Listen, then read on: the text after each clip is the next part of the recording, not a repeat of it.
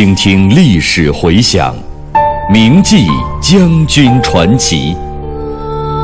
纪念中国人民抗日战争暨世界反法西斯战争胜利七十周年之际，由解放军出版社出版、中央人民广播电台制作的百集配乐广播文学《张震回忆录》再次推出。总策划：张晓阳、看评：倪其生。编导叶子，播音方明、雅坤。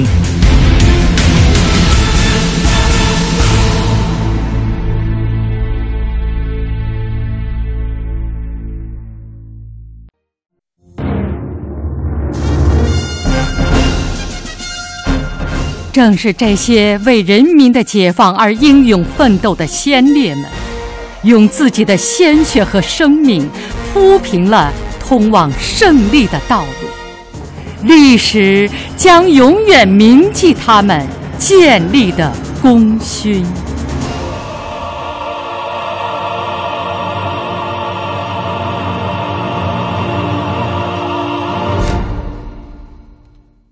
一九四九年五月二十六日，也就是我军进入上海的前一天，我们发布了由我起草的第三野战军。淞沪警备命令，从而保证了接管工作的顺利进行。在常州的时候，我还专门阅读了关于上海的各种调查材料，以多了解一些情况。据材料上讲，上海的电力行业百分之八十为外商所有，很多经营业都是外商在操作，所以要顺利的接收上海，确实不仅仅是军事仗。而且是政治账、经济账，也是外交账。联想到我军进入南京之后，接连发生的一些涉外事件，曾受到中央批评的教训，这一次在解放上海的过程中，一定要注意克服与避免。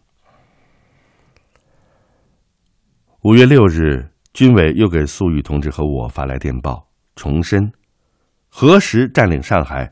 仍需依照我方准备工作完成的程度来决定，最好再有一个月左右的时间，充分完成准备工作，并命令我们即行部署于五月十日以后、五月十五日以前数日内，先行占领吴淞、嘉兴两点，封锁吴淞江口及乍浦海口，断绝上海敌人的逃路，使得上海物资。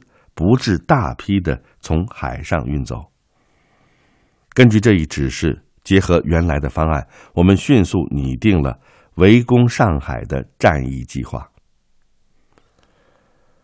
在讨论中啊，大家认为攻上海有三种打法：一是长围久困，二是突击市区，三是前击吴淞。长围久困。虽然可以解决敌军，但是几百万上海老百姓将跟着受苦。突击市区呢，主要是考虑从苏州河以南地区一下子插进去，从里往外打，可以收到奇效。因为当时我军侦察得知，汤恩伯在现今上海的淮海路南市区一带设防较弱。据说呀，上海的资本家曾经凑了几十万块大洋。央求汤恩伯不要在苏州河以南主要市区打仗，最好在苏州河以北地区与我军作战。但是如果实行我们这个第二方案，上海市区就可能在激战中被打烂。最后，大家都倾向于先在外围打，集中力量前击吴淞。我们决心集中九十两个兵团、八个军，首先扫清上海外围敌人的据点，然后从市区北面与浦东两个方向实施迂回，直指吴淞口，切断海上的退路，阻止敌军抢运物资或是提前逃走。等接管工作完成之后，如果敌人继续顽抗，我们再按照上级的命令对市区发起总攻，解放上海。考虑与选定这个方案的主要目的是，为了使上海能够完整的回到党和人民的手中。卡住吴淞出海口，就好像是卡住了对方的脖子一样，尽可能的把市区的敌军调出来，大量歼灭在吴淞周围地区。这样呢，部队的损失可能要大一些。但是为了完整的接管上海，就必须把苦战、硬战、恶战放在上海外围打。我们还考虑到，在攻打上海的时候，要努力的使得城市居民的生命财产以及公有私有建筑物尽量少受损失与破坏。明确规定，部队一旦进入市区作战，不得使用火炮等重武器。陈毅司令员还很形象风趣地说：“进上海是在瓷器店里捉老鼠，既要把老鼠捉住，又不能撞坏一件瓷器。总之是要实现军政全胜。”八日晚十一时，野司移至苏州。第二天上午，粟裕主持召开会议，听取了叶飞、韦国清、刘培善关于十兵团部队作战准备和苏州军管情况的汇报。午后收到军委复电，同意我们五月七日上报的围攻上海的作战部署。我告知了十兵团，并致电九兵团，并请他们注意封锁海口，待命行动。就在我们积极的完成各项战役准备的时候，战斗在敌人心脏的上海地下党的同志们，也在为上海的解放夜以继日的工作。除了组织工人、学生护厂护校、保护民主人士，组织对国民党军的策反外，还为我军送来了敌军的防御工事要图。我深深的感谢他们。可以想象。为了搞到这些情报，他们要冒多大的风险？我和司令部的同志研究之后，当即将这份情报送给了两个兵团司令部。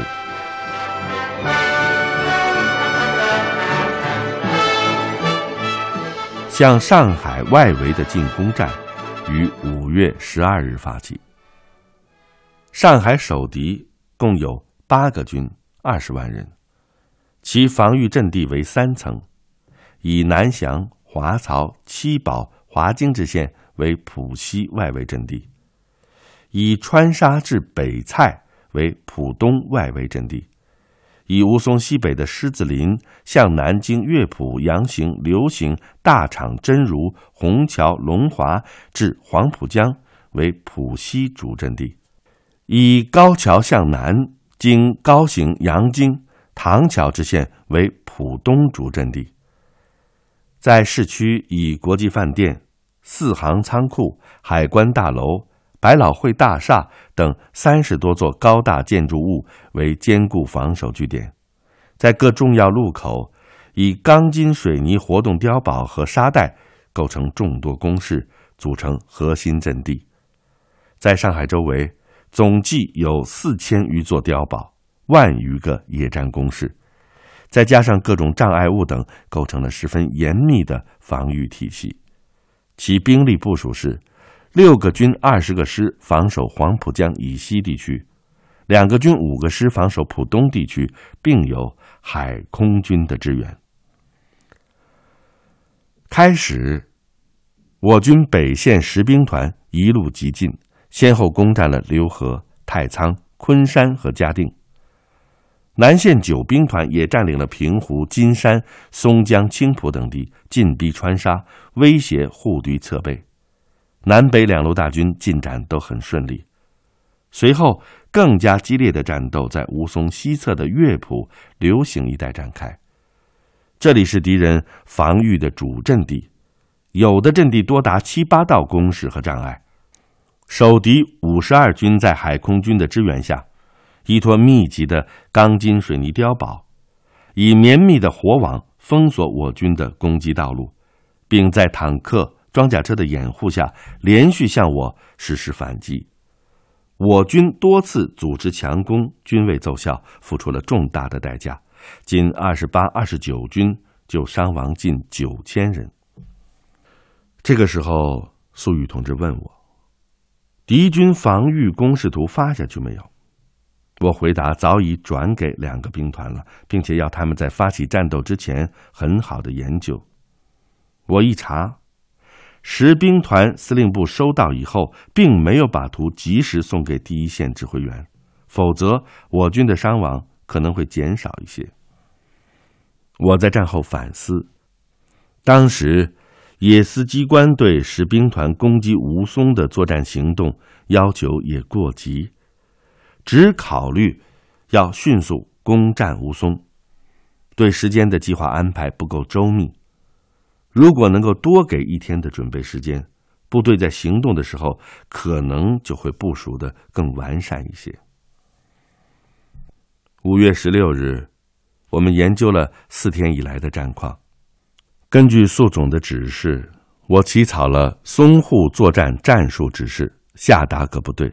要求并强调，对敌永久性设防阵地的进攻必须周密组织，选择其弱点，切入其纵深，然后从敌侧背或由内向外打，集中火力突击一点，以对壕作业接近敌碉堡，以小群动作轮番实施攻击，以炸药包开路，改变集团式进攻的办法等。我进攻部队也及时总结了前一段攻坚战的经验教训，改变了战术，取得了明显的效果。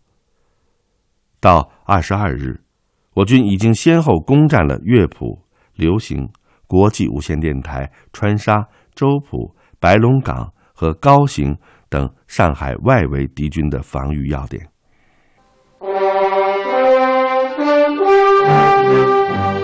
一位历经转战华东的将军的回忆，一曲百万雄师过大江的颂歌。虎踞龙盘今胜昔，天翻地覆慨而慷。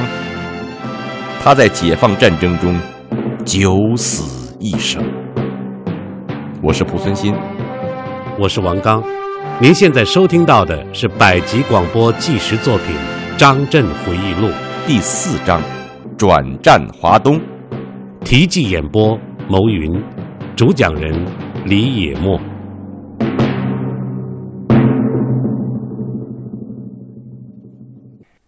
在十天的外围作战中，我九十兵团共歼敌五十一一二三军，暂八师等部两万余人，占领了敌军的外围阵地。部分突入了敌军的主阵地，迫使敌人陆续调集兵力于吴淞口两侧地区，造成了我攻取市区、全歼守敌的有利条件。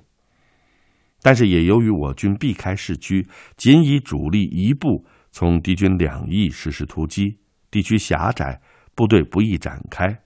这样就使得敌人有可能集中力量坚守上海市区至吴淞通道两侧的阵地，使得我军每攻一点费时较久，消耗较大。尽管最后市区守敌以倾巢出援，但我军受接管工作准备时间的限制，不能直接对市区发动进攻。围攻上海的作战牵动着全局。其指挥上的复杂性也是空前的，受到许多条件的制约。一方面呢，要等待做好接管的准备，这个条件不具备，军委不会下命令攻打市区。贸然进去了，接收旧政权需要干部，几百万人的生活需要大批的粮食、煤炭等物资，一旦发生问题，我们就会陷入被动。所以呢，在作战中，节奏不宜太快，需要稳扎稳打、稳步前进。另一方面啊，从渡江以来，中央军委毛主席在指挥我军转入战略追击的时候，始终对帝国主义可能进行的武装干涉保持着高度的警惕。我们三野攻击上海的时候，以二野作为战略预备队。集结于浙赣线上，随时准备应付突然事变的发生。五月十八日，中央军委曾经电示我们，要注意侦查援护敌军中有无外籍人员。当我们向军委报告黄浦江上有挂着外国旗帜的舰船向我军攻击的情况，并请示处置办法的时候，军委又专门复电指示：黄浦江是中国内河，任何外国军舰不许进入。有敢于进入并自由行动者，均得攻击之。有向我发炮者，必须还击，直至击沉、击伤或驱逐出境为止。要有充分的精神准备与实力准备，将外国干涉者的武装力量歼灭或驱逐之。同时呢，也明确了对其他情况的处置办法与原则。因而，在这个问题上，又需要部队采取坚决而迅速的行动，早点解决上海守敌，则帝国主义武装干涉的可能性就小一些。五月十八日，粟裕向中央军委和总前委建议：如对沪攻击不受时间地点限制，我们准备从四面八方向市区发起攻击。北线力求先入吴淞。南线先解决苏州河以南与南市区之敌，而后会同攻击苏州河以北的敌军，并且询问接管准备工作是否已经完成。总前委当日复示，进入上海的各项准备业已初步完成，攻占上海的时间不受限制。粟裕遂于五月十九日主持召开作战会议。我们商定，增调七兵团二十三军、八兵团二十五军及特纵炮兵大部，分别加强和配属九十兵团，并令二十四军做好参战准备。当天晚上，中央军委电示，在上海已被我军包围之后，攻城时间不宜拖得太长。如接管准备工作就绪，可于二十五日前后开始总攻。于是我告知九兵团，首先肃清浦东之敌，而后以三个军歼灭苏州河以南之敌，并电告二十三军于二十三日赶到松江集结，并派特纵陈瑞廷司令员去十兵团研究部署炮兵火力等问题。二十日。中央军委又来电告诉我们，接收上海的准备工作已经大体就绪。只要军事条件许可，你们就可以总攻上海。为了做好攻击准备，总攻时间已选择在五月二十五日至三十一日之间为宜，亦可推迟至六月一日左右。如何适当，由你们决定。攻击步骤以先解决上海，后解决吴淞为适宜。如果吴淞阵地不利于攻击，亦可以采取攻坚其一部分，放弃一部分不攻，让其从海上逃去。攻击兵力必须充分，如觉兵力不足，需调其兵力后再行攻击。攻击前必须做好战役和战术上的充分准备。五月二十一日，粟总和我拟定了如下作战计划：第一步，以九兵团之三十三十一军和二十军主力，迅速攻坚高桥和浦东地区守敌，控制黄浦江东岸阵地；二十三、二十七军和二十军一部，积极前置浦西之敌。第二步。以九十两兵团全力夺取吴淞、宝山和苏州河以南市区，完成对苏州河以北地区敌军之包围。第三步，拒歼退缩于江湾地区的残敌，达成攻占淞沪全区之目的。二十二日，中央军委复电同意我们的部署，令我们即照此执行。五月二十三日，我们查明，汤恩伯等已登舰出海，在吴淞口外指挥退却。苏州河以北敌之主力正在向吴淞收缩，苏州河以南市区之交警总队也已经北撤。苏总和我立即命令各部迅速发起总攻，大胆切入敌之纵深，截歼逃敌。经过四天的激战，我军迅速占领了苏州河以南市区，直逼苏州河以北，吴淞、宝山、江湾、高桥等外围据点，也已经被我全部攻占。我随粟裕同志经南翔，于二十七日抵达上海，在圣约翰大学开设指挥所，继续指挥市内的战斗。当天下午三时。残留在苏州河北杨树浦的数万敌军，迫于我强大的军事压力，在淞沪警备司令部副司令刘昌义率领下，放下武器向我军投降。上海市区全部解放后，三野指挥所又移至北四川路原日军的港口司令部就职，继续指挥部队向浙东、福建地区进军。六月二日，二十五军解放崇明岛，上海之战胜利结束。在上海战役中，我军共计歼敌十五万三千余人，缴获各种火炮一千三百余门，坦克、装甲车一百一十余辆，汽车一千一百余辆，舰艇十一艘及大批军用物资。汤恩伯率五十四军等残部约五万人。先期登轮出海，逃往台湾、定海等地。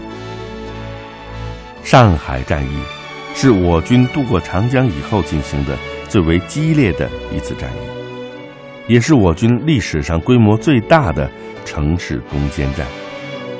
为了保全上海这座国际大都市、中国的经济中心，我军冒着枪林弹雨、浴血奋战，终于取得了军政全胜。成千上万的同志为了上海的解放，在新中国诞生之前夜，献出了自己宝贵的生命。人民是永远不会忘记他们的。在上海解放五十周年的时候，上海市组织了编写《热血丰碑：解放上海烈士英名谱》一书，记载了为解放大上海光荣牺牲的有名有姓的烈士。七千七百八十五名，其中军队指战员七千六百一十三名，随军之前干部和民工七十二名，为迎接解放而牺牲的上海地方烈士一百名。此外，还有不少烈士连名字都没有能够留下来。正是这些为了人民的解放而英勇奋斗的先烈们。用他们自己的鲜血和生命，铺平了通往胜利的道路。历史将永远铭记他们所建立的功勋。